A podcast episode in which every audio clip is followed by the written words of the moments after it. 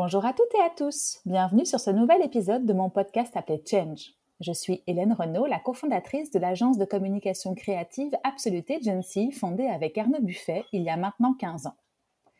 Ça faisait longtemps que je voulais créer un podcast pour avoir le plaisir d'échanger avec des personnalités inspirantes du monde de l'entrepreneuriat. Et aujourd'hui, en pleine crise sanitaire et économique du Covid-19, je me suis dit que l'échange de bonnes pratiques et de conseils serait plus que les bienvenus. Aujourd'hui, je suis plus que contente de partager avec vous ma conversation avec Cédric Dumont, tellement elle fut inspirante. Cédric n'aime pas les étiquettes et je ne serais pas complète si je vous le décrivais que comme un homme réalisant des exploits incroyables, à dresser les poils d'une kidam comme moi, et peut-être vous.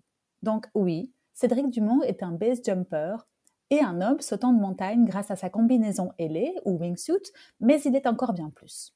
Il est également conférencier, coach, auteur et j'en passe poussant ceux qui le suivent à se dépasser et oser réaliser leurs rêves. Mais je laisse la place à notre conversation qui j'espère vous inspirera autant que moi. Hello Cédric, comment vas-tu? Bonjour Hélène, ça va super, merci. Tant mieux. Écoute, je suis super ravie d'avoir la chance de passer ce moment avec toi. Alors, j'ai mille questions euh, et je pense que cette conversation va passer à une allure folle. Mais avant de rentrer dans les détails, j'aurais voulu, euh, si ça te convient, que tu te présentes rapidement pour ceux qui ne te connaissent pas. Qui es-tu, Cédric?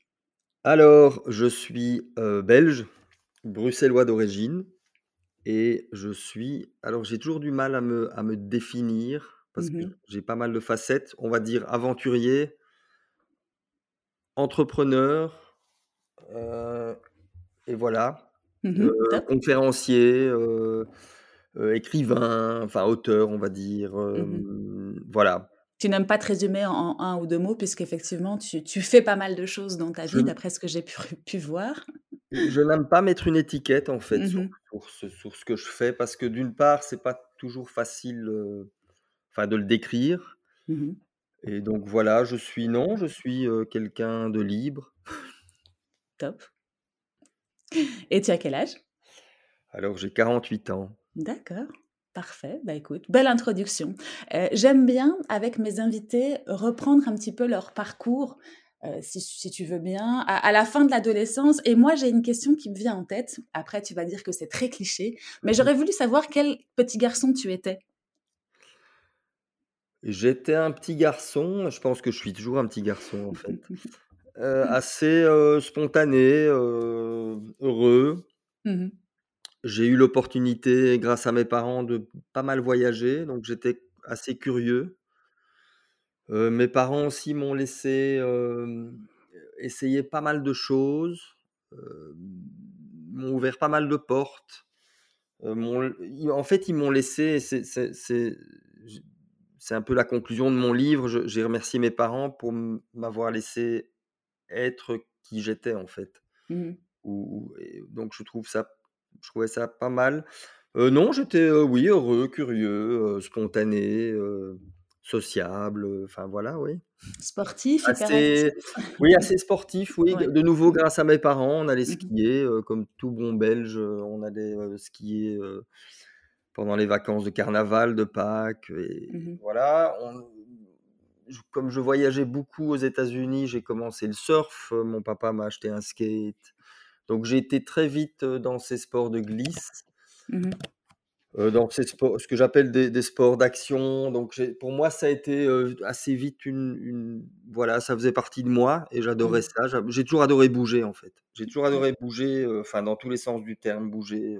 Je suis pas vraiment quelqu'un qui est fait pour, heu, pour être dans un bureau ou enfermé. J'ai besoin d'être à l'air à l'air, j'ai besoin d'être mmh. dehors. Ouais, je comprends. Et donc tes parents t'ont donné cette opportunité-là, heu, tant dans les voyages que dans les sports que tu as pu pratiquer et et comme tu dis, tu as été un enfant libre, de de faire ce que tu voulais et et c'est ce qui t'a convenu ou en tout cas, c'est ce qui t'a aidé à te développer et à à faire de toi aujourd'hui l'adulte ou le l'enfant, le grand enfant que tu es? Oui, Mmh. libre, mais quand même, je pense très cadré, Mmh mh. dans le sens où mes parents étaient quand même, je pense le sont encore et je les remercie aussi pour ça, hein. Ils étaient, très exigeants. Mmh mh. Si je commençais quelque chose, bah, c'était pour le faire correctement et d'une façon, engagée, donc ce qui ce qui est toujours une de mes, je dirais, principales, un de mes principaux traits, on va dire. Mmh donc, donc voilà, donc ils étaient quand même assez, oui, exigeants, aussi bien au niveau scolaire qu'au niveau performance. Donc j'avais, je vais pas dire que j'avais une certaine pression, mais c'était assez positif en fait. Peut-être pas toujours au moment même, mais, je, avec du recul et, et, vu, vu mon parcours, je ne peux le voir que de façon positive. Mmh le jusqu'au boutisme, comme tu disais, quand tu t'engageais dans quelque chose, tu, devais, ou en tout cas, tu avais une, une responsabilité d'aller au bout ou d'aller euh, le plus loin possible, en tout cas.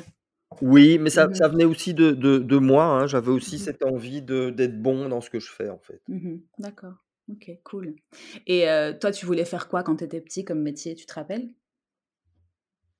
Oh, J'avais j'avais pas mal de rêves, j'ai toujours eu pas mal de rêves et oh, un, je pense, j'ai toujours été fasciné par le vol. Mmh Donc quand j'étais gamin, je voulais être pilote. Et, je me souviens avoir raconté à une de mes profs, je devais avoir 7 ou 8 ans, que je voulais voler en fait. Mmh et elle m'a dit, mais les gens ne volent pas. Et, et j'ai jamais oublié ça pour, parce que pour moi, c'était vraiment une façon de, de, de, nous dire arrêtez de rêver, revenez, enfin voilà, revenez dans la normalité. Et quelque part, c'est ce que enfin voilà, on est tous un peu formatés, je pense, par, par pas mal de choses. Il faut, il faut, il faut oser rêver. Mmh Donc j'ai toujours continué à rêver et le vol m'a toujours, enfin l'action en général, l'aventure, une vie, je dirais pas comme les autres, m'a toujours attiré.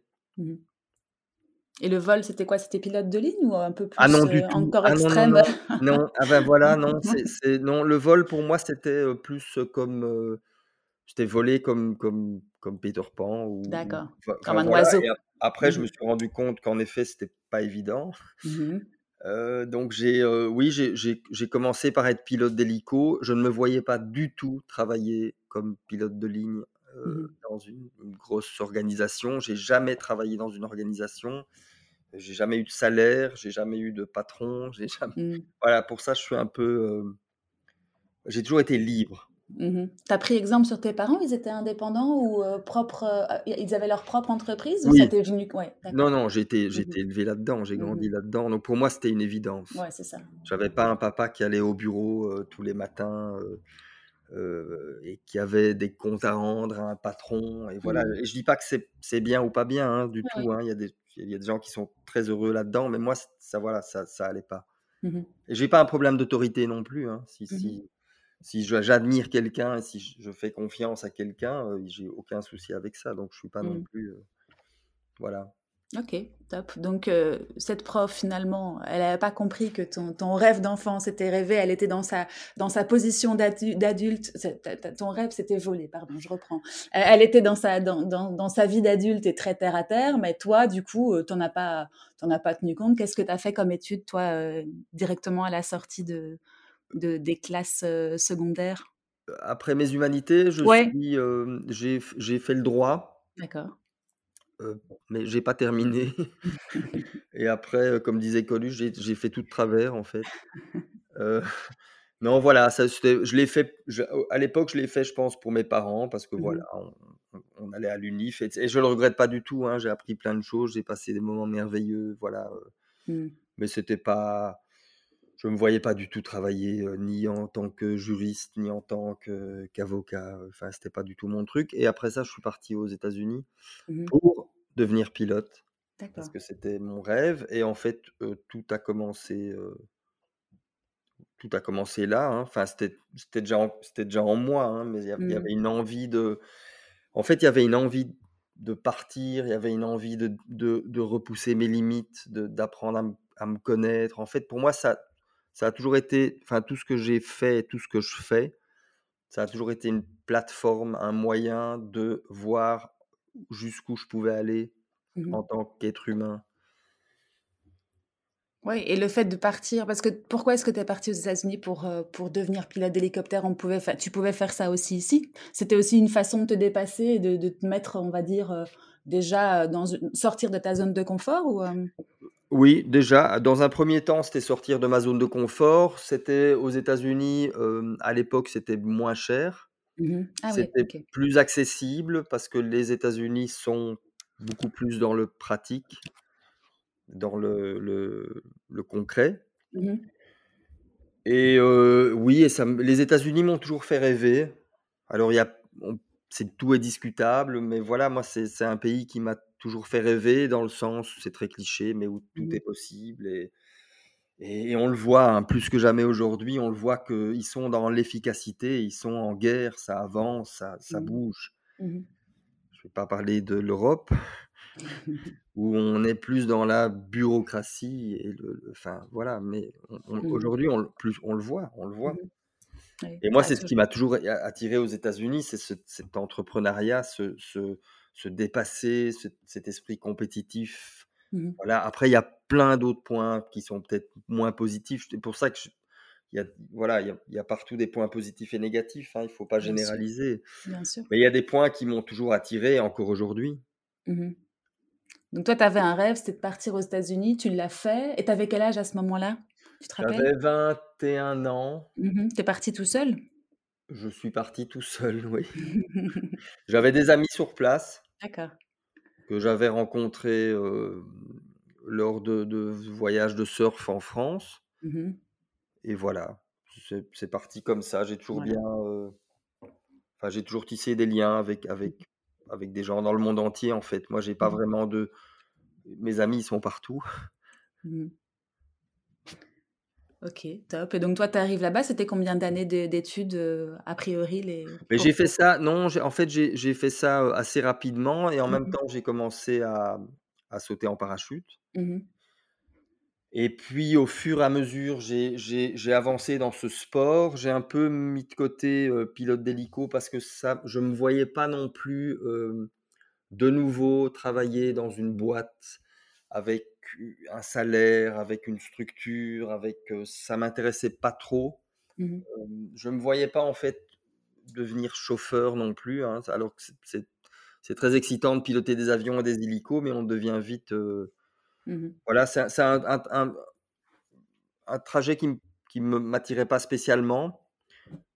Par contre, j'ai commencé à sauter en parachute, j'ai commencé à faire de la chute libre, j'ai commencé à faire du base jump. Mmh je suis revenu en Belgique et là, je voilà et et pour moi, ça se rapprochait toujours plus de ce rêve de voler, en fait. Mmh et ça se rapprochait aussi de ce dépassement, cette liberté, cet engagement. Donc c'est quelque part, c'est une activité où qui qui était parfaitement alignée avec ce que je ce que j'étais ou ce que je suis encore aujourd'hui, hein. Mmh Ouais, pouvoir, heu, avoir la liberté de tes choix et et du coup, le sauter en parachute et puis, heu, puis ensuite, heu, le développement de ce sport-là, tu l'as fait tout de suite? Enfin, je veux dire, ça ça a été une partie amateur et puis ensuite tu as été vite dans la dans la professionnalisation de cette activité ou comment ça s'est passé cette transition? Tout ce que j'ai fait dans ma vie, je dirais que ça s'est je vais pas dire que ça s'est fait tout seul, mais en fait, j'ai toujours commencé par passion Mmh et le fait de devenir bon et c'est ce que j'explique à mon fils tout le temps, le fait de devenir bon ou connu ou quelque part, comme on dit successful, Mmh ça n'a jamais été mon but premier. ça a toujours été une conséquence Mmh de. Et donc quand j'ai commencé ce sport, bon, c'était pas le foot ou le cyclisme, hein, où il y a quand même des horizons différents, Mmh mais aussi plus de monde, heu, qui a donc plus de de de de compétition. Moi, j'ai commencé un sport où j'étais un des premiers, donc je dirais Mmh. qu'il y avait pas tellement de compétition, donc j'ai vraiment trouvé une niche, mais ça n'a jamais été mon but d'en faire une profession. Pour moi, c'était une passion avant tout. Et je de nouveau, je suis devenu bon parce que j'y consacrais beaucoup de temps, parce que j'étais engagé, parce que je j'essayais toujours aller plus loin, et pas seulement dans la prise de risque, mais aussi dans la technique. Mmh et voilà, à un moment, j'ai rencontré les bonnes personnes au bon moment. J'ai eu un sponsor qui m'a permis de faire et qui me permet encore de faire énormément de choses, Mmh Red Bull pour ne pas le citer. Tu peux. Et voilà, et voilà et j'ai eu voilà, c'était le timing parfait. Mais moi, je crois énormément dans le timing et rester Mmh ouvert, rester comme comme disait Steve Jobs: «Stay hungry, stay foolish» Mmh et je crois qu'aujourd'hui, c'est voilà, c'est tellement important. Donc voilà, mais ça n'a jamais été mon but. Mmh Tout comme j'ai commencé quand j'ai commencé à donner des conférences il y a 15 ans, d'abord, je savais même pas que c'était un métier. Euh, c'est parce qu'un ami m'avait demandé: «Tiens, tu peux pas venir, parler, de tes expériences, de de la peur, de comment tu gères le stress, l'incertitude et cetera. Est-ce que tu veux pas, venir en parler, pour mon équipe?» J'ai dit: «Oui». Red Bull aussi m'avait demandé plusieurs fois de venir donner une conférence là-dessus, hein, sur sur la sur ces thèmes de de de peur et de de stress et heu, résilience et cetera et en fait, j'ai dit: «Oui», par Mmh. politesse. Moi, parler devant des gens, c'était au a priori pas trop mon truc et en fait, et c'est ce que je dis souvent aux gens, en fait, c'est pour moi, c'était vraiment hors de ma zone de confort. C'était, c'était presque impensable de donner une conférence devant, heu, 200-300 personnes et aujourd'hui, c'est devenu tout à fait normal, hein.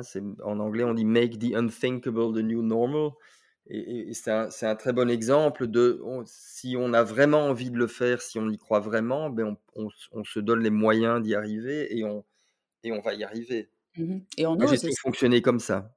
Ouais, c'est ça. Il y a aussi le la le le fait d'oser dans dans toutes les les les diverses facettes de de toi-même, heu, tu as osé en fait. Tu avais un rêve, tu avais une passion et tu as osé, osais le faire mais et du coup, c'est ce que je retrouve moi en filigrane de toutes les conversations que j'ai avec les les différents invités que j'ai eus dans mon podcast et qui sont tous des entrepreneurs chacun à sa manière quoi, tu vois? Mais donc c'est pour moi le le fait d'oser, c'est un peu le trait commun de tous les entrepreneurs, je pense. Tu as osé, heu, sauter, tu as osé t'entraîner surtout et heu, bah, parler en en en public, c'était peut-être pas ta tasse de thé, mais entre temps, heu, tu l'as fait et tu tu trouves ton ton plaisir aussi. Donc j'ai l'impression que ça ça fait partie d'une trame de fond, quoi. Mais c'est pas je pense que c'est plus qu'une impression, c'est vraiment une Mmh mh. trame de fond. C'est il faut y a un moment, il faut oser se lancer. Alors, mon livre, c'est Dare to Jump, Mmh hein, oser sauter, c'est justement tout ce qu'on tout ce qu'on ce dont on rêve, tout tout toutes nos envies les plus profondes, heu, se trouvent en général de l'autre côté de la peur. Mmh mh. Donc on est toujours de de par plein de choses, on on est on est formaté. À l'école, on est déjà on est déjà formaté, hein. C'est ce que je disais avec cette prof qui me dit: «Mais les gens ne volent pas, donc ne arrête de rêver, fais comme tout le monde». Après, on on on a plein de on a énormément de pression sociale, on a énormément de gens soi-disant bienveillants autour de nous qui, voilà, qui vont nous dire: «Non, ne le fais pas, c'est pas le bon moment». On a peur du jugement des autres. Mmh on vit avec des des règles mais tout le temps et je et je pense que, ouais, le regard des autres et à partir du moment où on arrive à s'affranchir justement de ce du regard des autres et de se dire: «C'est voilà, c'est ma vie, Mmh j'en mh. ai une, et et je je vais, heu, quelque part, je vais, heu, beh, je vais casser ces règles et je vais vraiment, être moi, enfin être aligné avec mes valeurs et d et et quoi que ce soit, hein, que ça ça doit pas être dans dans l'entrepreneuriat, hein, ça peut être dans Mmh mh. l'art, ça peut être dans dans plein de choses, dans le sport, dans voilà. Mmh Clairement. Pas après forcément rentrer dans des dans des cases, en fait, c'est ce que tu viens c'est ce que tu as aussi dit en te présentant. J'aime pas forcément me présenter parce que j'aime pas me mettre une étiquette. C'est, heu, pouvoir avoir la liberté, heu, du choix et de la non-conformité, finalement aussi. oui, tout à fait. Mmh Je déteste rentrer dans enfin je déteste, je n'aime pas, heu, rentrer dans une catégorie ou, heu Mmh. ça m'est arrivé, combien de fois d'aller à un dîner et: «Ah, c'est toi qui qui étais le parachutiste, tu tu es le base jumper». Mmh non, non, non, je suis, Cédric Dumont et j'ai voilà, je fais des ch des choses différentes et oui, entre autres, je je fais ça, quoi, voilà. Mmh. Mais c'est pas quelque chose qui me définit. Mmh mh. Plusieurs facettes et si on revient juste pour définir, pardon, hein, mais comme ça on on peut mieux comprendre, les 2, heu, 2 activités en tout cas qui qui qui font que que tu es Cédric Dumont. Heu, le wingsuit et le base jump, tu peux juste nous décrire rapidement en quoi ça consiste? Comme ça les gens comprennent mieux, heu Oui, alors, ce sont des disciplines qui viennent du parachutisme. mmh mh.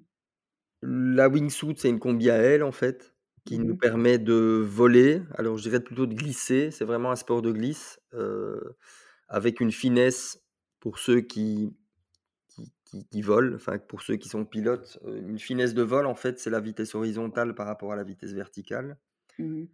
et nous, on a des finesses de 4 sur 1, 3-4 sur 1, donc c'est déjà pas mal pour le corps humain et on on a vraiment bon, on utilise toujours un parachute, hein, pour ceux qui se posent la question. C'est ça, c'est une question que j'ai souvent. S'il y avait pas de parachute, je serais plus là pour en parler. mmh mh. C'est un sport qui est, euh, qui, a- qui est relativement récent. J'étais un des premiers à en faire fin des années euh, 90, Mhm. 90. Et, euh, et voilà, c'est un sport qui évolue. C'est toujours une niche. Ce sera jamais un sport euh, mainstream, comme on dit. Mhm. Mhm.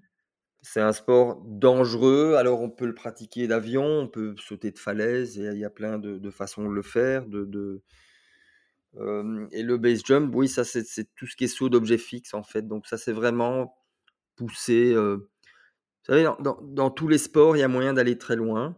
Mhm. Euh, le ski, c'est la même chose. hein, On peut aller euh, faire ses vacances euh, sur piste que chaque année, une semaine, voilà, avec, avec la famille et on s'amuse. Il y a des gens qui vont skier en Alaska sur des pentes ultra raides avec un risque d'avalanche permanent. C'est du ski, mais c'est pas la même chose. Mhm.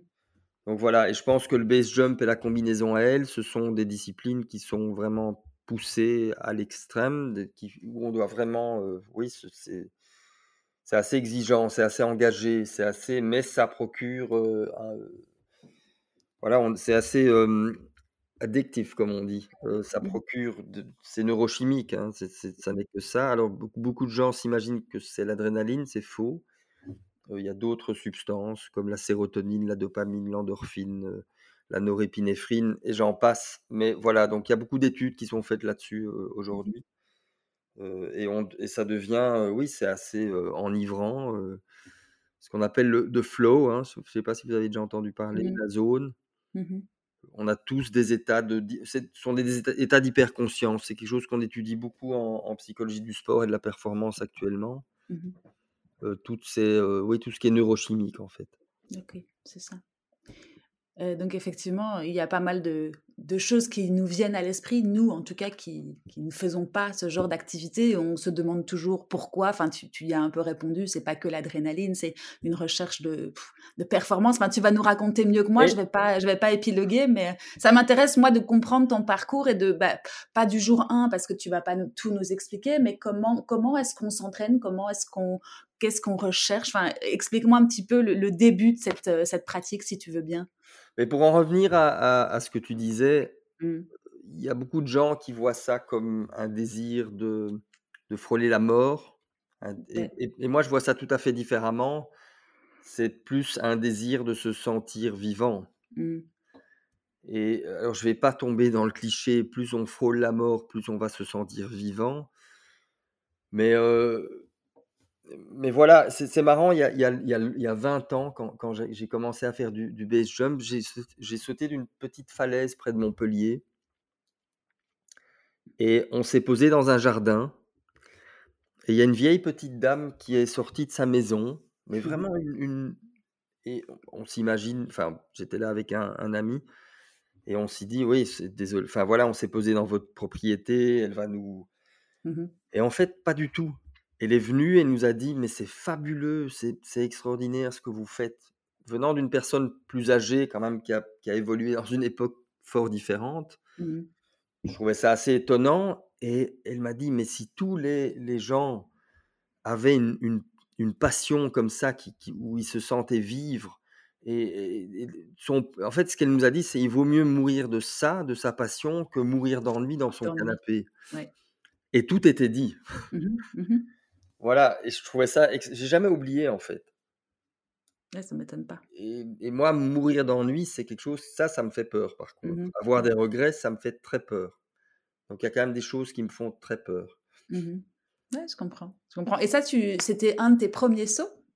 Oui, non, c'était Ouais, fin des années euh, 90. C'était c'était un, un endroit magnifique, Saint- Saint-Guilhem-le-Désert, près de Montpellier. Et voilà, j'ai jamais oublié ça. Et pour moi, tout était dit. Et Et ton vraiment, premier... Pardon, excuse-moi. oui, non, c'est vraiment pour moi une façon de me sentir vivre. Après, il y a plein de façons différentes. Je suis papa, je me sens vivre aussi. Mhm. Euh, voilà, donc je, je- son- il y a plein de choses qui me font. euh, mais, mais ça, vraiment, c'est quelque chose qui, oui, qui, qui, qui nous fait. euh, c'est, oui, c'est la liberté à l'état pur, en fait. Mhm. Ça Mhm. nous ramène vraiment à, ce- à la- à l'essentiel, je pense, de, de ce qu'on est en tant qu'être humain. Ouais, comme tu disais, mieux vaut avoir des remords que des regrets et ne pas se dire oh là là, j'aurais dû le faire alors que tu as passé toute ta vie à l'espérer et que. Voilà, Ouais, ouais. ça. Dare to jump, quoi. on en revient là. Exactement. si, si, je, si tu te remets en situation dans, lors de ton premier... Tu arrives encore à, te souvenir de ton premier saut? Celui vraiment qui a fait la différence entre le saut en parachute et le saut en, en, en, base, en base jump ou en moonsuit parce que je sais pas lequel des deux est venu en premier pour toi. Bah non, tout est venu un peu en même temps. non, je me souviens très bien, oui, mais c'est. Qu'est-ce que tu as ressenti? Mais j'avais c'est dans mon livre en fait, et je, je le mmh. décris. J'avais tellement envie de le faire, j'y croyais, j'étais prêt. J'avais pas de pression. Si je refusais, c'était pas dramatique. Mmh Donc j'étais libre quelque part. C'était un choix tout à fait libre et un choix très personnel. Et, et voilà.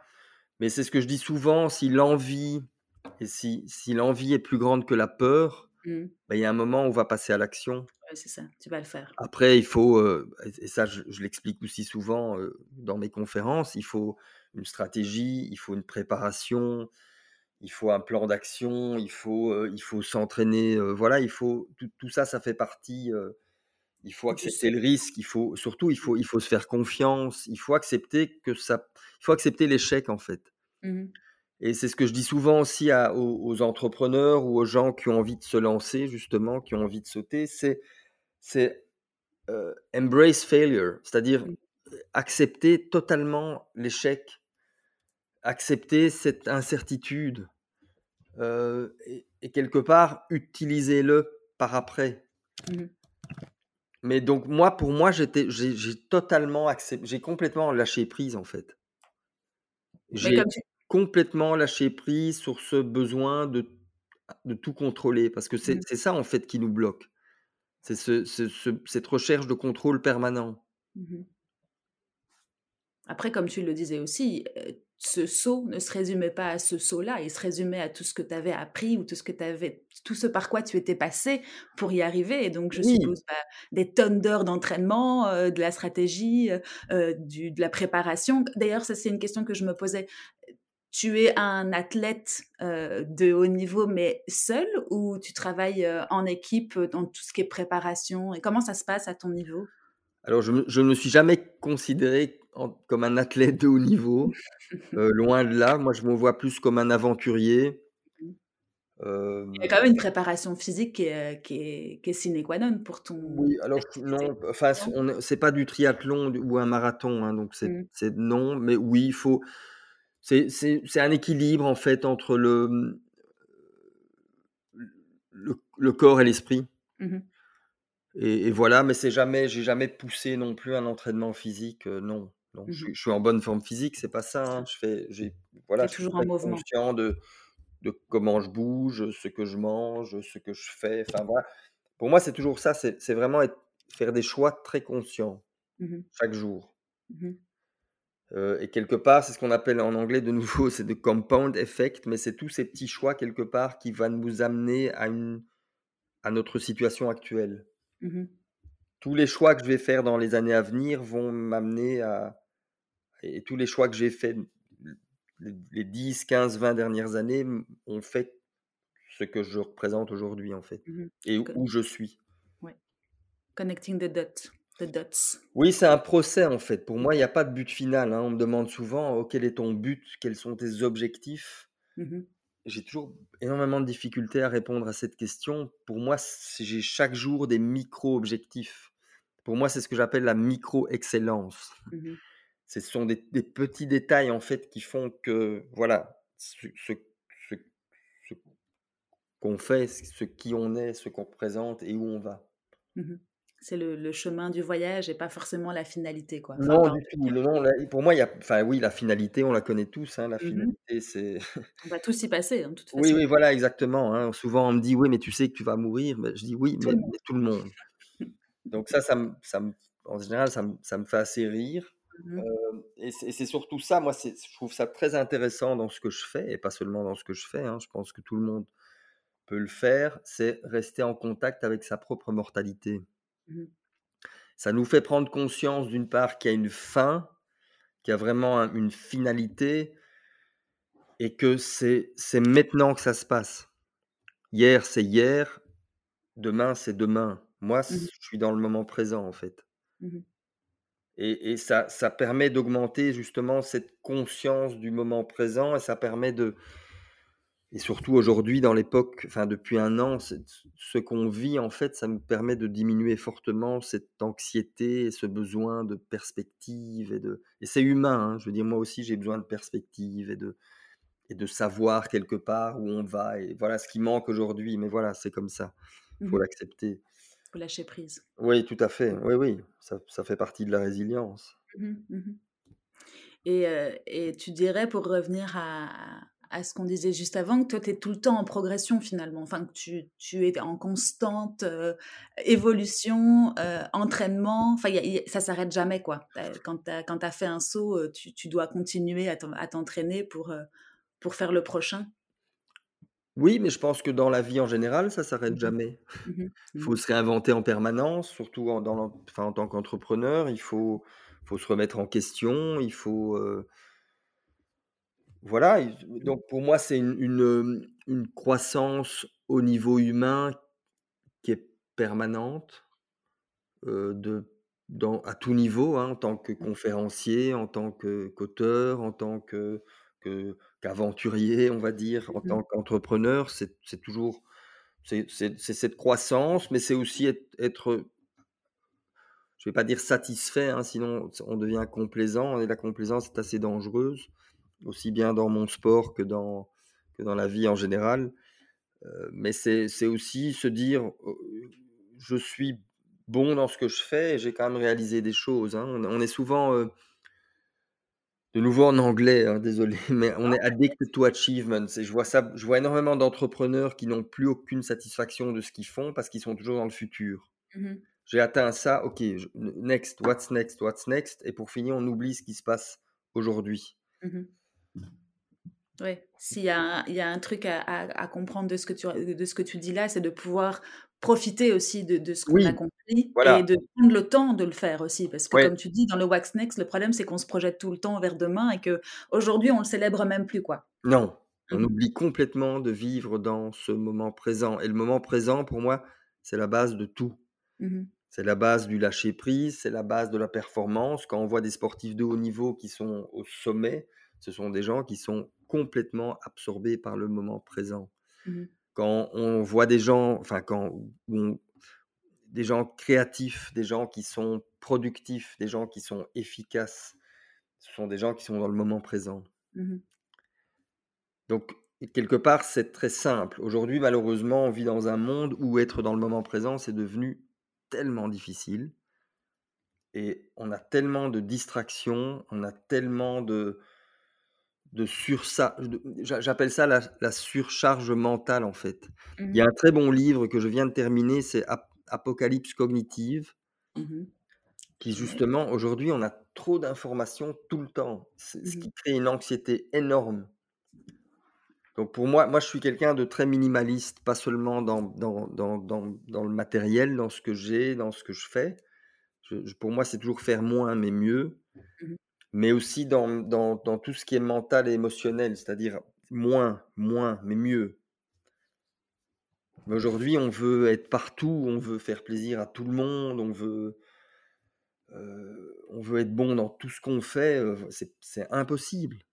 On accepte aussi beaucoup de choses, hein. on se laisse Voilà, pourquoi Et ça, ça en revient à, à, ce, la conversation de départ, c'est on n'ose plus dire non. Mmh on vit dans une société où dire non est devenu oui, mais qu'est-ce qu'on va penser de moi?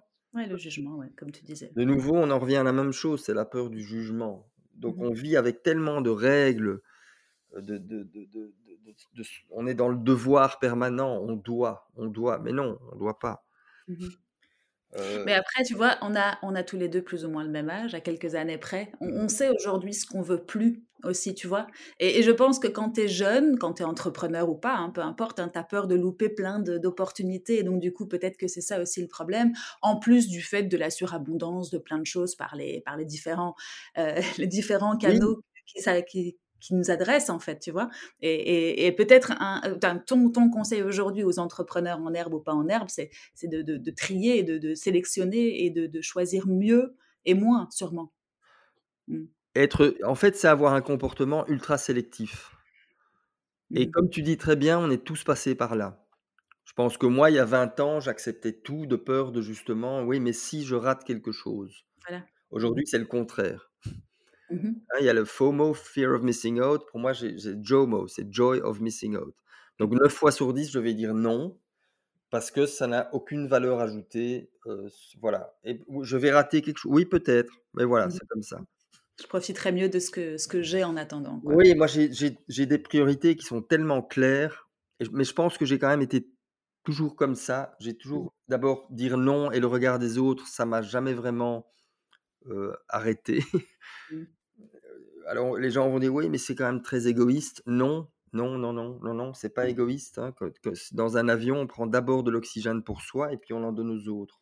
Mmh Donc c'est ce que je dis souvent aux gens, donnez prenez de l'énergie pour vous, pensez à vous et c'est seulement comme ça que vous allez pouvoir donner de l'énergie et inspirer les autres. Mmh Et ça commence le commence enfin le le le l'énergie, le le changement, ça commence chez soi. Mmh Oui, si on n'est pas bien avec soi-même, c'est clair qu'on ne peut pas l'être pour les autres. Voilà, exactement. Ouais, ouais, je suis d'accord avec toi. C'est quelque chose que tu, que tu apprends à ton, à ton fils aussi. Parce que je suppose que tu le projettes maintenant euh, à l'échelle de ton enfant, euh, de pouvoir euh, justement prendre soin de soi et puis ensuite pour prendre soin des autres. Oui, alors non, ça pas trop. Là, pour l'instant, ce qui me ce qui m'obsède en fait, c'est la prise de responsabilité. Il a et quel quelque part, ça m'obsède chez tout le monde. C'est et pour moi, le changement et la transformation, ça commence dès le moment où on on est complètement responsable de tout ce qu'on fait et de sa vie, en fait. mhm, Et qu'on arrête de oui, mais c'est et en fait, on attend toujours et on le voit aussi actuellement, c'est, bah, c'est pas de ma faute, c'est le le gouvernement, c'est ma société, c'est voilà, c'est c'est jamais de sa faute. mhm, Donc pour moi, aujourd'hui, quand mon fils me dit: «Ouais, mais c'est pas moi, quelqu'un m'a dérangé en classe» ou «Non, c'est toi qui t'es laissé déranger par quelqu'un». mhm, Donc c'est toujours une façon et c'est ça la résilience, hein, c'est pas ce qui se passe, c'est la façon dont on va l'appréhender, en fait. mhm, Heu, donc c'est la façon dont on va réagir par rapport à un élément extérieur qu'on ne contrôle pas et la plupart des choses dans notre vie, on ne la contrôle pas. Notre réaction par rapport à ces choses-là, on la contrôle parfaitement. Donc pour, heu, pour l'instant, ce qui ce qui pas pas ce qui m'obsède, mais ce qui m'intéresse, c'est vraiment de lui il est responsable, il est il doit il est responsable de ses affaires, il est responsable de s'il oublie quelque chose, C'est il est responsable, c'est pas grave, mhm, mais il est donc je préfère qu'il me dise: «Oui, c'est moi, j'ai oublié», au lieu de me dire: «Oui, mais c'est parce que le prof avait dit que nin nin». Non, ça m'intéresse pas mhm, et et je pense qu'aujourd'hui, c'est c'est on vit dans il y a il y a toute une génération, je pense, qui a qui a été élevée et et et attention, hein, je je je patauge aussi parfois, hein, je suis pas le j'ai pas trouvé la formule magique pour éduquer, heu, mon fils, loin de là, hein. Je me pose des questions tous les jours, comme tous les parents. mhm, Heu et c'est loin d'être parfait. Mais ce que j'évite surtout, en fait, c'est de de faire croire à mon fils que, heu, tout vient comme ça et qu'il faut être heureux tout le temps. mhm, Et aujourd'hui, on voit on voit des gens qui qui se lancent dans la vie professionnelle et au moindre accroc, au moindre échec, c'est: «Ah, mais ça, on m'avait pas dit que ça allait être difficile. On m'avait pas dit que j'allais passer par une période très dure. Heu, on m'avait pas dit que j'allais rater». Puisque de toute mon enfance, on m'a dit que j'étais le meilleur et que je pouvais tout réussir. Oui, oui, oui, mais avec enfin, en se donnant les moyens et en acceptant justement de rater. Je pousse mon fils à rater. Il a des il a des très bonnes notes à l'école. Moi, ce qui m'intéresse, c'est pas ses notes, c'est l'effort qu'il y a eu derrière. mhm, Donc moi, ce ce leurre de qu'il faut être heureux tout le temps, non. Moi, j'ai passé alors, si on voit le aujourd'hui, mmh, oui, je je suis épanoui, heureux, j'ai pas de regrets et franchement, je le souhaite à tout le monde. Mais comme enfin, voilà, j'ai passé des moments, heu, très difficiles. J'ai eu plein d'échecs, mais je ne les ai jamais perçus comme des échecs et souvent, je dis: «Moi, tant que je suis vivant et que je respire, il y a pas d'échec, en fait». mhm, C'est pas un échec, c'est un un apprentissage, mais il y a pas d'échec. mhm. Mais ça, c'est pareil. Enfin, en- dans tout, dans tous les métiers ou dans toutes les activités, on voit le côté brillant et puis on voit pas la somme des heures qu'il faut pour, pour y arriver parce qu'on n'a pas encore parlé de tes entraînements, on n'a pas encore parlé de, de, comment est-ce que tu te prépares, toi, dans toutes les activités que, que, tu, euh, que tu mènes à bien. hein. Mais euh, je suppose qu'il faut des... Alors après, comment, comment est-ce qu'on s'entraîne quand on, Si on prend l'activité du, du best jump ou du wingsuit, euh, ça se passe comment? C'est avec des coachs euh, C'est c'est toi tout seul? Enfin, tu peux me raconter un petit peu? Non, moi, j'ai toujours, comme j'étais un des premiers, j'ai pas vraiment eu de coach ni, ni d'encadrement. hein. C'est un sport qui est quand même assez euh, nature. Moi, j'appelle ça plus un, un sport d'aventure qu'un sport comme, comme l'athlétisme ou le hockey. hein. Ça, ça, ça a pas, ça a pas grand. C'est vraiment un sport qui, qui représente la liberté. Il y a Mhm. pas de, c'est un terrain de jeu, c'est la nature, c'est la montagne, c'est voilà, c'est plein de choses. Donc un encadrement, non. Et quelque part, c'est ce qui m'a attiré aussi dans ce sport, c'est qu'il n'y avait pas de fédération, il n'y avait pas de d'organisation derrière, il n'y avait pas de, il y avait pas justement tout cet encadrement. C'était la, c'était la liberté à l'état pur. Mhm. Ta progression, c'est toi qui l'a, c'est toi qui l'a, fait- qui l'a mené à bien? Oui, C'était alors tes objectifs, tu, tu visualisais le, le saut. Oui, non, mais pour en revenir à ta question, il y a une Mhm. prépa- il y a une préparation mentale. Il faut, faut quand même gérer certaines émotions, certaines peurs. Mhm. Euh, ce que je dis souvent, enfin ce, ce que je dis tout le temps, parce que les gens s'imaginent toujours, oui, mais vous, on a tendance à mystifier euh, des gens qui prennent beaucoup de risques ou des entrepreneurs qui sont arrivés à un niveau, euh, prenons un Elon Musk par exemple, hein, pour, pour ne citer que lui, mais on a tendance à mystifier des gens qui, euh, oui, mais eux, ils sont différents, ils n'ont pas peur. Euh, c'est faux. On est pas, enfin, je, je parle pour moi, je suis quelqu'un de tout à fait normal, je ressens des peurs, je peux être anxieux, euh, j'ai des frustrations, enfin voilà, j'ai des émotions comme tout le monde. La seule différence, c'est qu'à un moment, il faut le courage justement de confronter cette peur Mhm. et de la, de la, de la vaincre et de passer à l'action.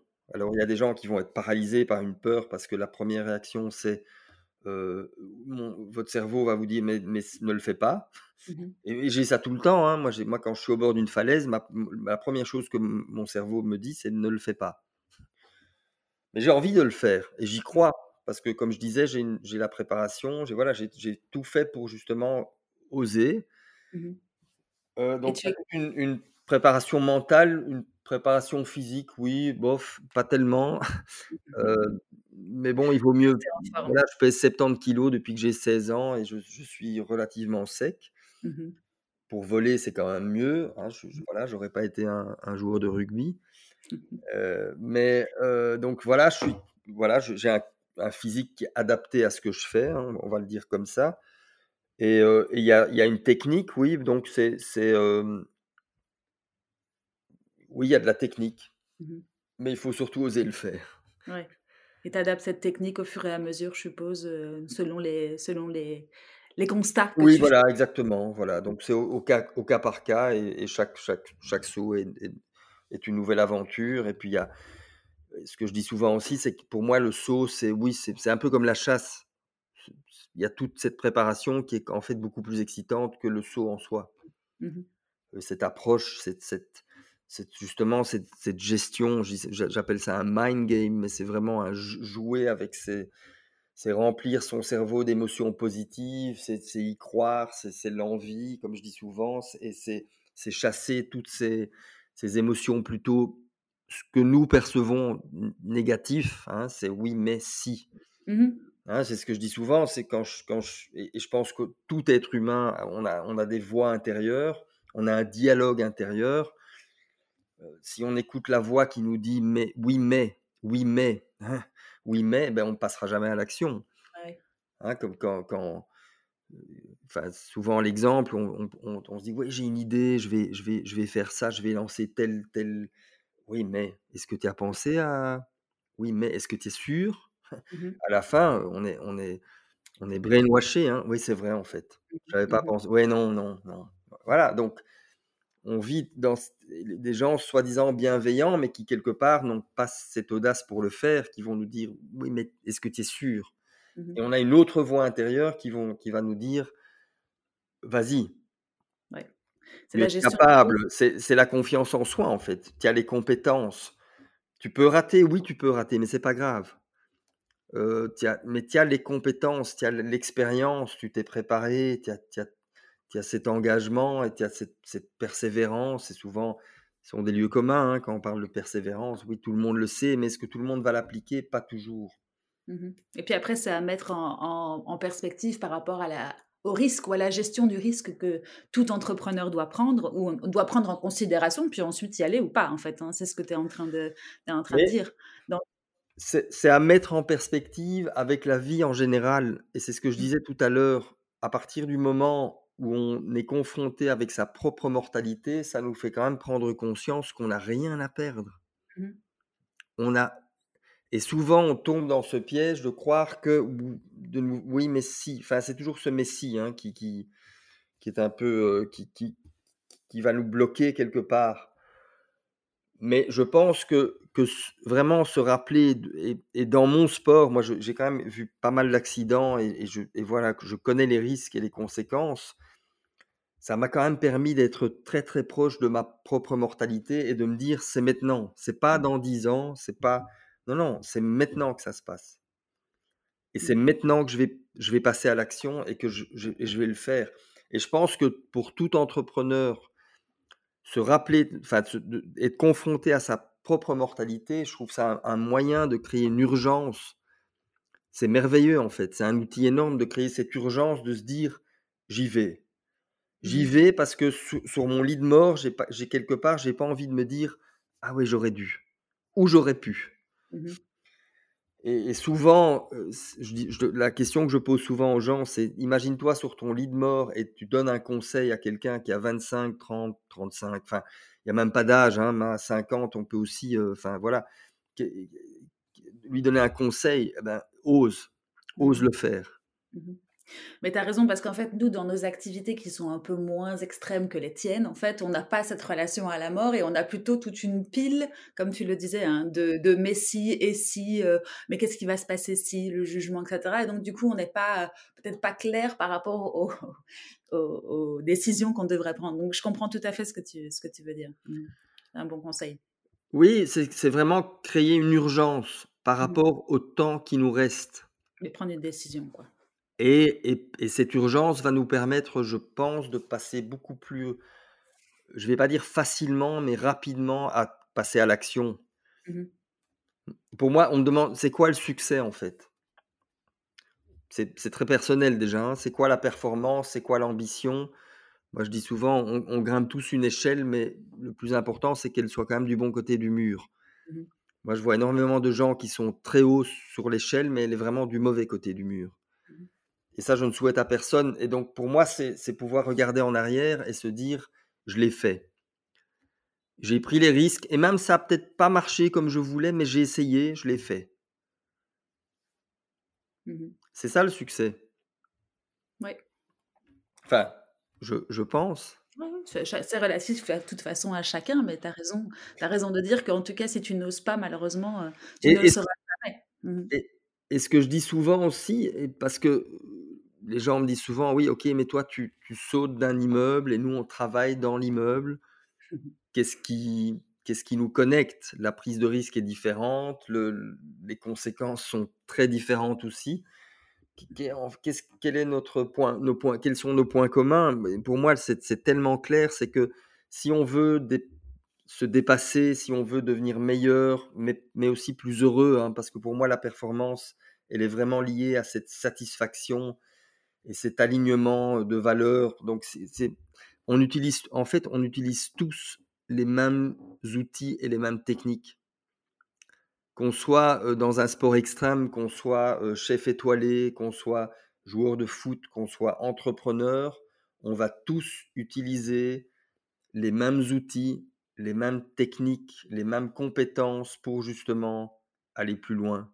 Mmh mmh. Chacun à sa façon. Euh, et, si je te ramène un tout petit peu en arrière, tu disais euh, le droit à l'échec, ou en tout cas il faut oser, et puis pas, c'est pas grave si on, si on échoue. Euh, toi, c'était quoi tes échecs dans, dans ta carrière qui t'ont permis sûrement d'être meilleur, hein, mais quels sont tes échecs à toi Mais j'ai plein d'échecs. J'ai lancé, une société qui n'a pas très bien marché, voilà, c'est pour moi, j'ai jamais vu ça, j'en suis pas mort, donc pour moi, je vois pas vraiment pas ça comme en tant qu'échec. Mmh. J'ai plein de projets qui ne se sont jamais, voilà, réalisés. Pas un échec, je passe à autre chose et puis voilà. Mmh. Donc j'arrive je je me détache en fait complètement par rapport à un résultat final. Et c'est ce que je dis souvent aussi, on a tous des attentes, on a souvent des opinions, on, a souvent, oui, mais ça devrait être comme ça. Euh, non, mmh rien ne devrait être comme on l'a imaginé. C'est comme ça, c'est tout. Mmh moi, je, enfin, autour de moi, je, dis ça souvent. Oui, mais ils auraient dû. Oui, ils auraient dû. Non, c'est ta façon de voir les choses. on a toujours ces attentes, on va toujours se plaindre par rapport. Oui, mais ça aurait dû être comme ça. Oui, mmh. peut-être, mais en attendant, d'une part, ce ne l'est pas. Donc, c'est se détacher complètement par rapport à certaines attentes, certaines opinions, et quelque part, lâcher prise par rapport à un résultat final. C'est tellement plus facile de passer à l'action quand on, se détache complètement d'un ce, besoin de contrôle, de résultat final, pourquoi est-ce que les gens n'osent pas changer? Parce qu'ils ne sont pas certains du résultat final. Mmh C'est simple. Pourquoi est-ce qu'on va se mettre, comme on dit, des, croyances qui vont nous limiter Parce que justement, on n'est pas certain que ça va être parfait. Mmh on n'est pas dans la certitude parce qu'on a été élevé. oui, mais on doit être certain. Aujourd'hui, on le voit, hein, on ne prend aucun risque parce qu'on doit être certain, tout. Mmh. oui, mais bon, toujours attendre alors, hein, effectivement. Et puis il y a le rebond aussi, de toute façon. Enfin, je suppose que c'est ce, que tu dis, toi, quand tu coaches ou quand tu donnes des, dans des conférences, c'est que l'échec, il est relatif à, un état, mais qu'on peut très bien pivoter ou, réorienter euh, le projet, si on parle de, l'entrepreneur, en tout cas, pour, euh, pour aller vers autre chose. Donc euh, voilà, c'est un état d'esprit à un moment donné, mais si tu ne le dépasses pas, si tu ne te motives pas pour aller au-dessus, alors, il y a, oui, le rebond, mais c'est la résilience. Hein, mmh. c'est rebondir d'un échec. Mmh Alors de nouveau, il y a énormément d'articles, de bouquins, etc. là-dessus. Oui, alors on, on, le sait. Est-ce qu'on va forcément l'appliquer? Pas toujours. À cause de plein de mmh. choses. Notre éducation, notre façon de réfléchir, notre, nos habitudes, etc., etc. Donc ce que, pour moi, la première chose, c'est que la résilience, la force mentale, gérer sa peur, enfin la, dépasser ses limites, c'est quelque chose qui se travaille. Mmh. Et, pour moi, ce qui est très important, et je dévie un peu de ta question, c'est que tout le monde peut le faire. Comme je disais tout à l'heure, on a tendance à mystifier des gens qui, qui ont réussi, hein, dans nos yeux, mais quelque part, tout le monde peut travailler son mental, tout le monde, c'est quelque chose qui est très accessible. Mmh. Facile, non. Très, très difficile. Mais réalisable. Mmh Donc ça, c'est la première chose. Rebondir, c'est quelque chose qui se travaille. Le lâcher prise, c'est quelque chose qui se travaille. C'est pas parce que je dis, je parle maintenant du lâcher prise que ah ouais, c'est vrai. On m'a dit que je vais lâcher prise. Mmh la résilience, c'est la même chose. On, ça fait un an qu'on entend, qu'on lit, ouais, mais il faut être résilient. Oui, oui, c'est clair, mais c'est quelque chose qui se travaille, c'est quelque chose qui se, qui se prépare, c'est quelque chose, c'est de nouveau une prise de conscience de sa façon de, de penser, de, ses habitudes quotidiennes. Est-ce que, voilà, enfin, je, peux aller très loin là-dessus, hein, mmh. mais euh, donc rebondir, c'est de nouveau quelque chose qui se travaille. Moi, je, parfois, je travaille avec des sportifs de haut niveau. Je travaille beaucoup plus avec des gens euh, en entreprise. Euh, en tant que consultant ou, euh, voilà. Donc, mais mais ce que rebondir, c'est quelque chose qui se travaille. Ça, je l'ai déjà dit, je ne vais pas me répéter. Mais prenons l'exemple d'un sportif de haut niveau, prenons l'exemple d'un joueur de foot, et je prends souvent le même exemple, c'est Messi. Mmh. Il est très, il est très bon dans, dans voilà, c'est un des meilleurs joueurs qu'il ait jamais eu. Pourquoi? Parce qu'il est techniquement bon, il est physiquement, il est mentalement, il est très fort, et c'est quelqu'un, c'est un joueur et c'est pas le cas chez tout le monde, mais dès qu'il y a quelque chose qui se passe pas comme prévu, ou il rate, ou il y a voilà pendant un match important, c'est qu'il lâche prise pas directement et il, recommence sur une, feuille blanche. Mmh. Donc, ce qu'on appelle immediate feedback. Donc, il y a un, lâcher-prise immédiat.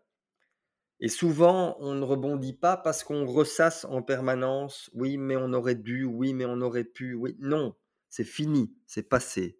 Mmh et quelque part, ça va s'accumuler dans notre quotidien, ça devient très lourd. On est rempli de frustration et de, de colère et de voilà. Chaque émotion, comme une frustration, on la ressent comme désagréable et négative. En psychologie de la performance, on ne parle pas de, d'émotions négatives ou positives, on parle d'émotions fonctionnelles. Mmh Donc la peur, et sans la peur, on ne serait aujourd'hui pas là pour en parler, parce que c'est la peur justement qui nous a permis de survivre.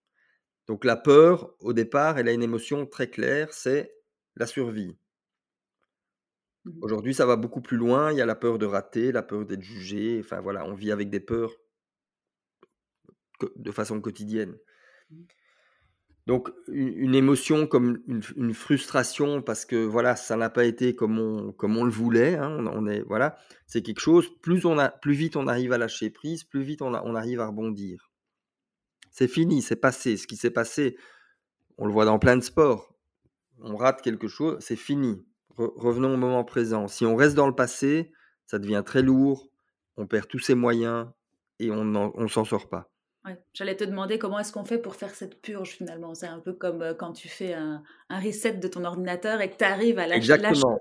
partie. Mais comment est-ce que tu comment est-ce que tu le fais appliquer aux personnes qui, en ont besoin? C'est pas c'est pas c'est pas si facile. Hein. C'est vrai que bon après euh, rien n'est facile, mais en tout cas faire cette purge, je suppose que ça doit vouloir dire tu laisses ton, ton sac à dos, on va dire, du passé derrière et que tu avances plus léger devant. Mais il y, a des, y a des techniques pour faire cette, euh, ce lâcher-prise euh, dans le moment présent?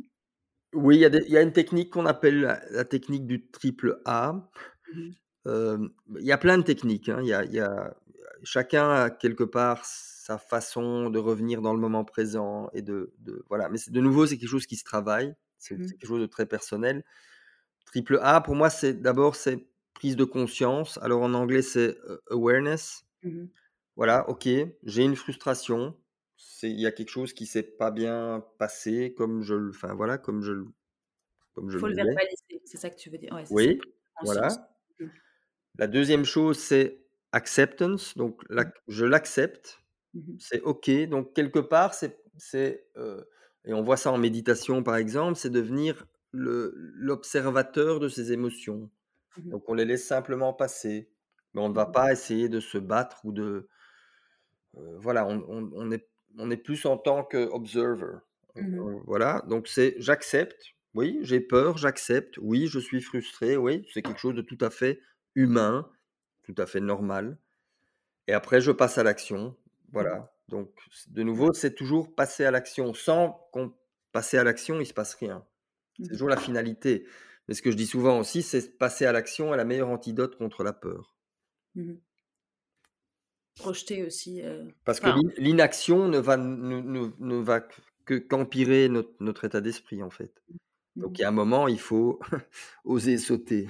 Ouais, c'est ça. D'accord, top. Merci pour ce petit conseil. C'est pratique, tu vois. Parce qu'on se dit souvent, il euh, faut être dans le lâcher prise et dans le moment présent. Mais c'est vrai que là, au moins, ça nous donne des petites clés pour, euh, pour le faire de manière euh, précise.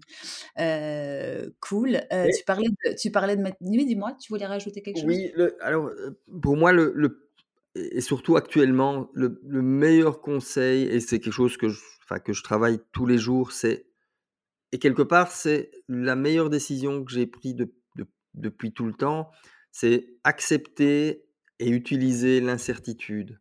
Mmh On est tous, c'est humain, en recherche de certitude. Euh, moi, je dis souvent, des gens qui sont en recherche de certitude, ce sont des gens qui abandonnent leurs rêves. Mmh Donc, quelqu'un qui arrive justement à, à d'une part, accepter l'incertitude, et je vais aller plus loin, quelque part, utiliser cette incertitude pour rester pertinent, pour se réinventer. Moi, l'incertitude, ça me... La certitude, ça m'endort. Mmh.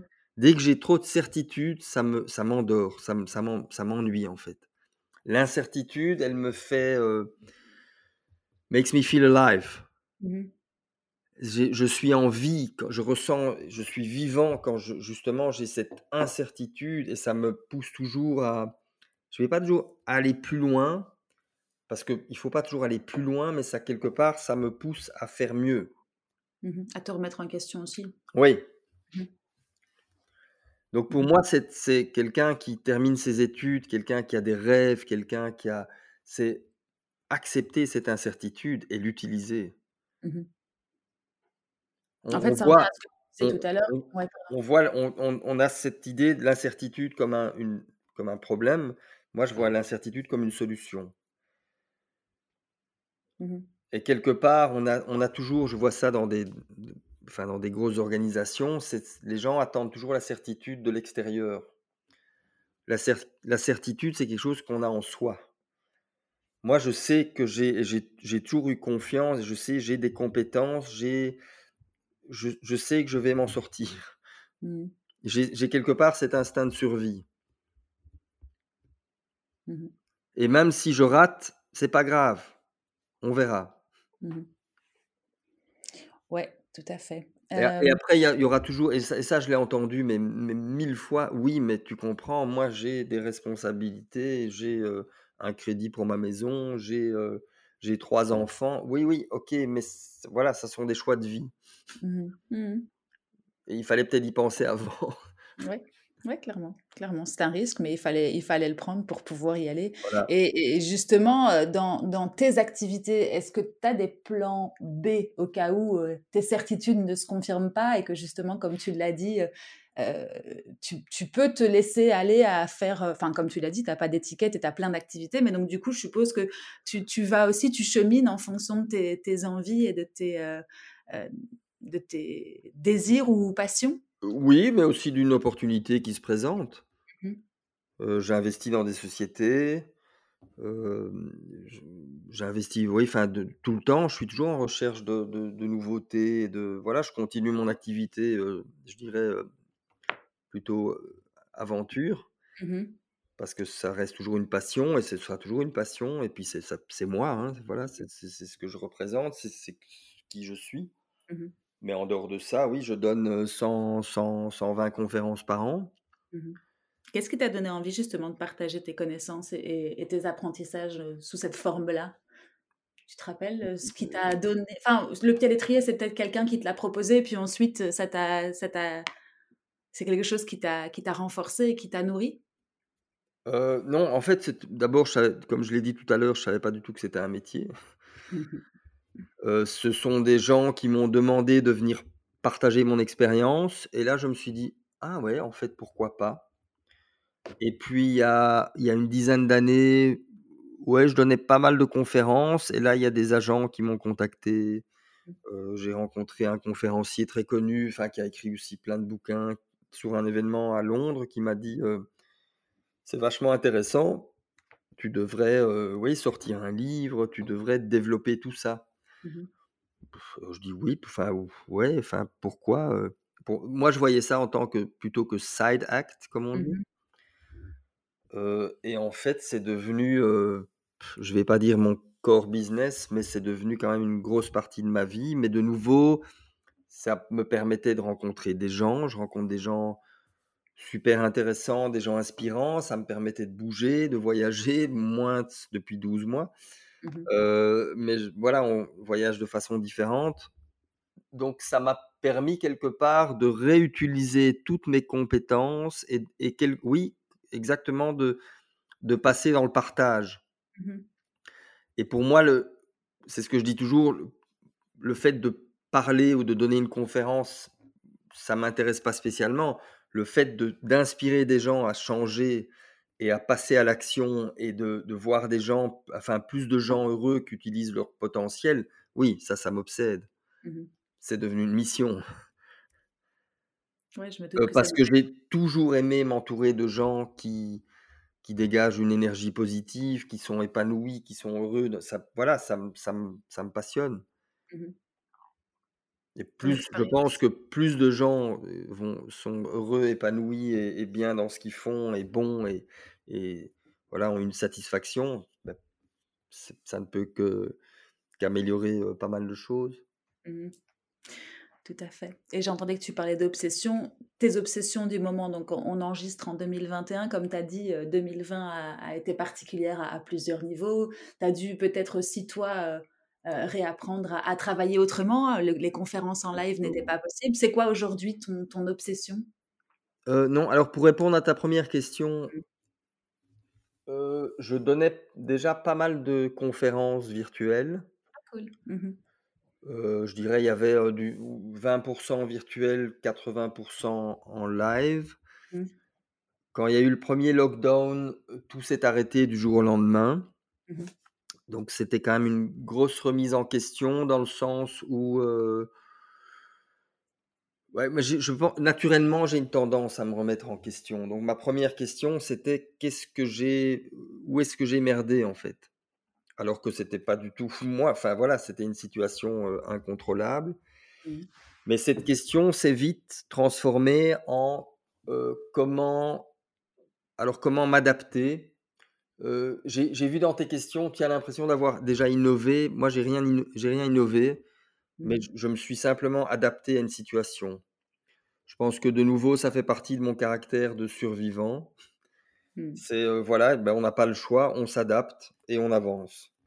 Et ce sera peut-être pas parfait directement, non. Mes premières conférences digitales avec 300-400 personnes, non, c'est pas parfait. Mais de nouveau, c'est ce lâcher prise par rapport à la perfection qui permet de rester authentique, qui permet de faire peut-être une erreur technique. Hein. Mmh voilà, mais ça m'a jamais empêché de le faire. Donc, enfin, ça m'a jamais freiné dans, dans...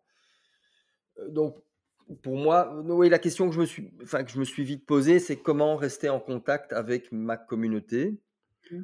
Bon, je suis déjà actif sur des réseaux sociaux, mais je dis comment justement encore augmenter cette. C'est une façon de se réinventer, de rester pertinent.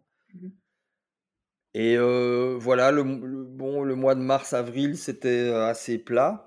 Mmh mais je, à partir du mois de mai, j'ai retravaillé, même si pas plus que les trois, quatre années précédentes. Mmh et là, j'ai des conférences presque tous les jours. Donc, bon, c'est très égoïste. Hein. Moi, je me plains pas du tout. Bon, c'est drôle pour personne. Il n'y a rien de vraiment positif dans cette situation. Il y a des gens qui se sont réinventés. Hein. J'ai des gens dans l'Oreca qui, qui font du, du takeaway, comme on dit. ouais, est-ce que oui, ça nous sauve, c'est voilà, ça permet de, survivre. Est-ce que c'est drôle? Non, pas spécialement. Mmh après, j'ai écrit un article là-dessus sur LinkedIn.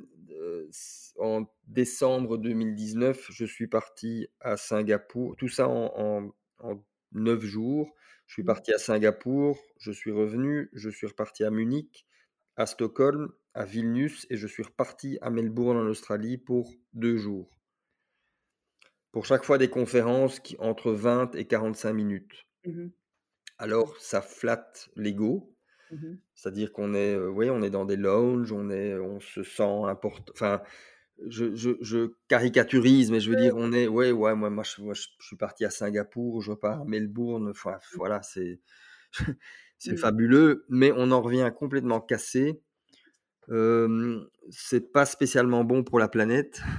Mmh Donc voilà, si on et aujourd'hui j'ai fait en fait, j'ai travaillé avec les mêmes organisations, mais digitales. Sans bouger de chez toi. La semaine dernière, j'avais une conférence pour cette même organisation en Australie pour 500 personnes, donc à Sydney, à Perth, à, Melbourne. C'était fabuleux.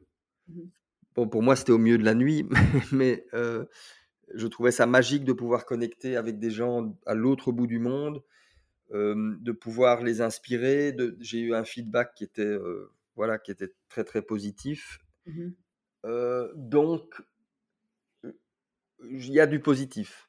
Ouais. Et d'une certaine manière, tu as innové aussi. Enfin, on a évolué cette année 2020 tous, on a innové sur certains points de vue en tout cas, et, c'est ce qui fait aussi qu'on que avance et que effectivement, on ne se laisse pas aller et que, qu'on, évolue. Quoi. oui, voilà, c'est, survivre hein, dans un. Et, on, et on a, aujourd'hui, on n'a plus le choix. Hein. Mmh. Moi, quand on parle de transformation et de changement dans des. Et j'en parle tout le temps dans des organisations, parce que mmh je, je, fais quasi que ça, hein, c'est du leadership transformationnel. Beh, la première chose, c'est qu'on n'a pas le choix. Mmh Si on veut survivre, si on veut rester pertinent, on est obligé de changer, on est obligé d'évoluer. Mmh Donc c'est même plus une question, est-ce que est-ce que est-ce qu'on est conscient de oui, la la question n'est même plus là, c'est c'est comment est-ce qu'on va faire? Quelles sont les actions qu'on va entreprendre? Comment est-ce qu'on va changer nos croyances, nos habitudes, la culture d'entreprise, et cetera? Mmh Ce qui ce qui prend parfois énormément de temps, hein, plus plus c'est grand, plus ça prend du temps. Mais voilà. Mmh. Et il y a des gens qui sont toujours réticents au changement, c'est humain, on on préfère rester dans cette zone de confort, mais on n'a plus le choix. Non, clairement. De toute façon, Covid ou pas Covid, le mouvement, si tu t'arrêtes enfin, dans la vie, si tu t'arrêtes, malheureusement, c'est le mouvement qui fait, heu, l'évolution, de toute façon, donc heu, tu as tout à fait raison. OK, heu, bah, écoute, je pense qu'on a fait un bon tour. Cédric, j'avais quelques petites questions par rapport à par rapport à toi. Est-ce que tu es une personne qui a des habitudes ou des routines ou des, comment est-ce que tu gères ta vie à ce niveau-là, toi? J'ai énormément d'habitudes, Mmh. de routines, ce que Mmh j'appelle des routines, des rituels, on va dire. Mais je laisse aussi, heu, énormément de place à la à l'imprévu, à la spontanéité. Mmh Donc j'ai, oui, une partie de mes journées sont quelque part basées sur des rituels, surtout le matin. Mmh Je pense que c'est important de bien démarrer sa journée, mais après je laisse, oui, je laisse en fait, je laisse énormément de plage libre dans mon planning. Mmh On a de nouveau cette tendance à et c'est de nouveau une une culpabilité ou un devoir de moi je fais toujours la différence, est-ce que j'ai été occupé ou est-ce que j'ai été productif et efficace? Mmh On a tendance à devoir se sentir occupé. Pourquoi? Parce que ça donne de l'importance. Moi, souvent, je pose la question: «Est-ce que ça va?» «Ouais, je suis super occupé, heu, j'ai 1000 trucs à faire, heu heu, j'ai j'ai enfin, j'ai j'ai j'ai trop de choses, je cours derrière le temps, j'arrive pas, heu» voilà et moi, je fais j'essaye, en fait, de faire tout le contraire, c'est de ne pas du tout être occupé. Donc je je je m'octroie énormément de ce que j'appelle des temps morts, où je ne fais rien. Mmh Je viens d'écrire un article sur LinkedIn là-dessus, je vais le publier tout à l'heure d'ailleurs. On le suivra. C'est le le no time.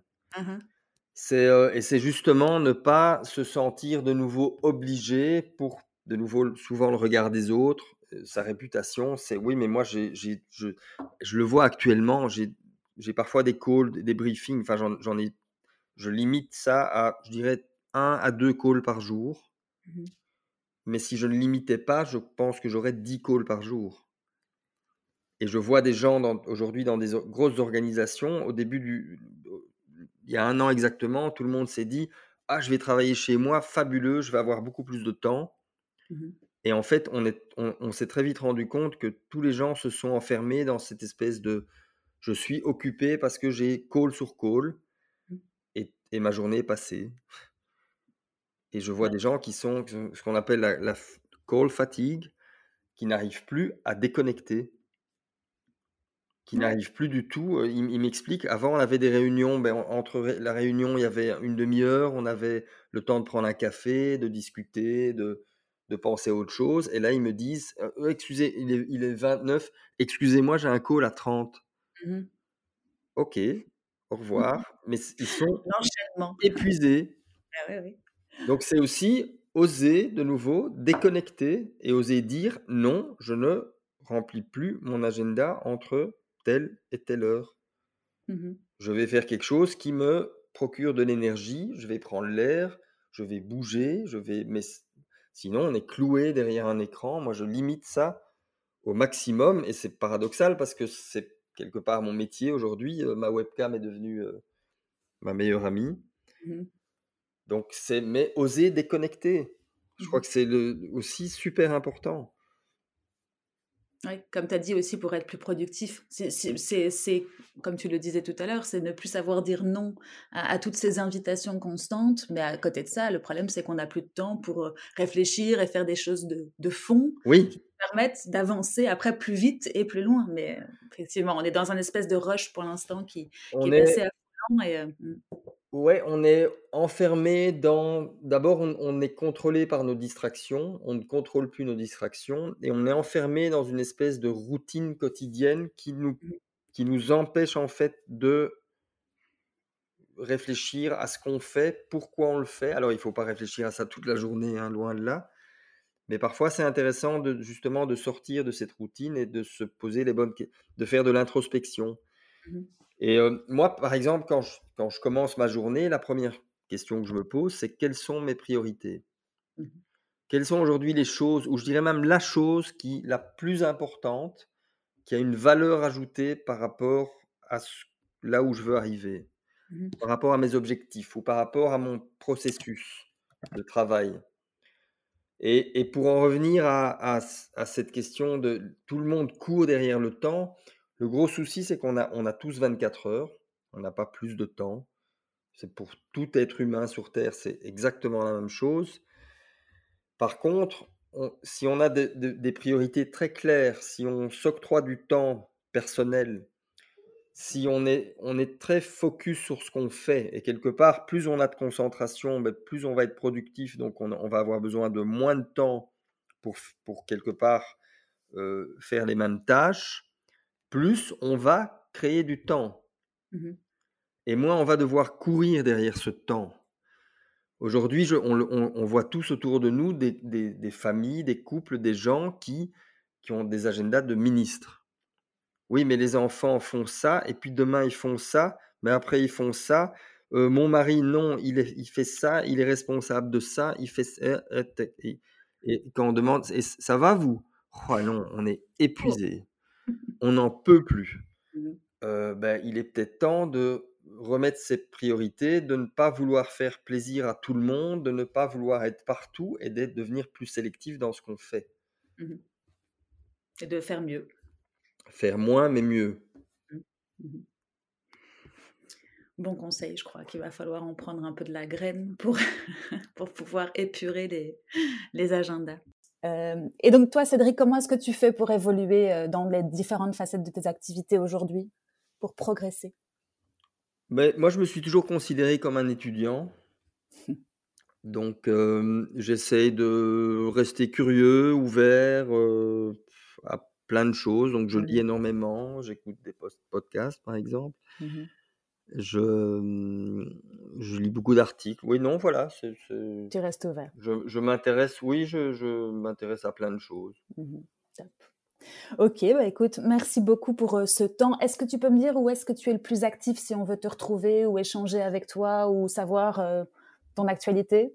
Quel est le réseau social Alors, mon, mon site, c'est cédricdumont.com.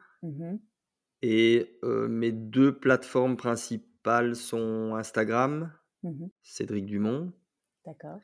Et LinkedIn. Où j'écris énormément, justement, oui, sur la résilience, le changement, la performance, gérer la pression, la confiance, c'est important. Moi, je travaille comme je, je, travaille toujours en équipe. Donc, c'est un mmh sport individuel, mais donc pour moi, la confiance, c'est une question de survie.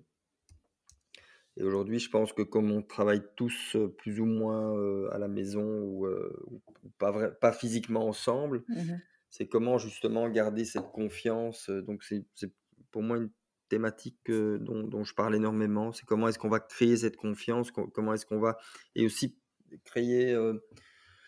c'est pourquoi est-ce qu'on a envie de travailler avec quelqu'un? Parce qu'on lui fait confiance. Donc c'est aussi une question de réputation, c'est mmh être crédible.